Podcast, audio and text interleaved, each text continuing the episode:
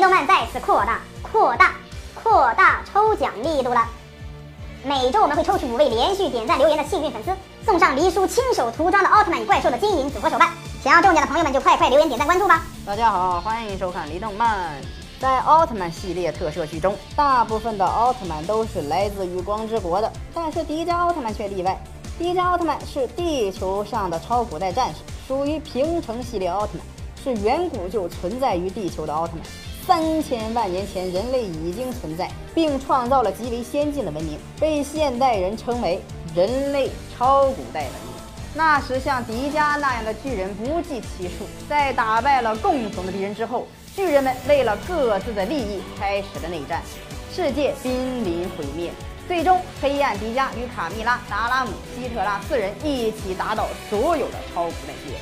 所以，迪迦和另外两个残存的巨人将自己的身体隐藏在巨大的金字塔中，封存了千万年。如今已经变成了日本的某个神秘山区。迪迦还原成光的形态离去，最终邪神加坦杰厄带着灭亡的黑暗降临，将人类超古代文明彻底毁灭。而光之国属于昭和奥特曼的，因为光之国的奥特曼在地球上只有三分钟能源，光之国奥特曼需要光之国的人造太阳的光源，迪迦在地球上需要人类感情之光，这两者是不同的，两者所属的宇宙不同。所以说，迪迦不是光之国的，不过两者所属同一个宇宙。与迪迦同一世界的戴拿，就在大结局的时候穿越到了另一个世界，接着和赛罗奥特曼一起战斗，后来去光之国了。此外，迪迦本来和三个黑暗巨人是一伙的，后来因超古代时期的地球警卫队队长幽莲的劝说下，放弃了黑暗。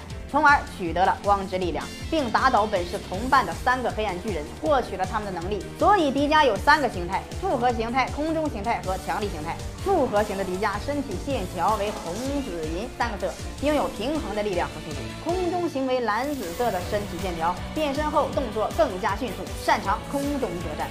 强力型为红色，并且比其他两种形态更强壮，擅长肉搏战。作为能力平衡的战士，迪迦可以在三种形态间自由转换，以应战各种各样的敌人。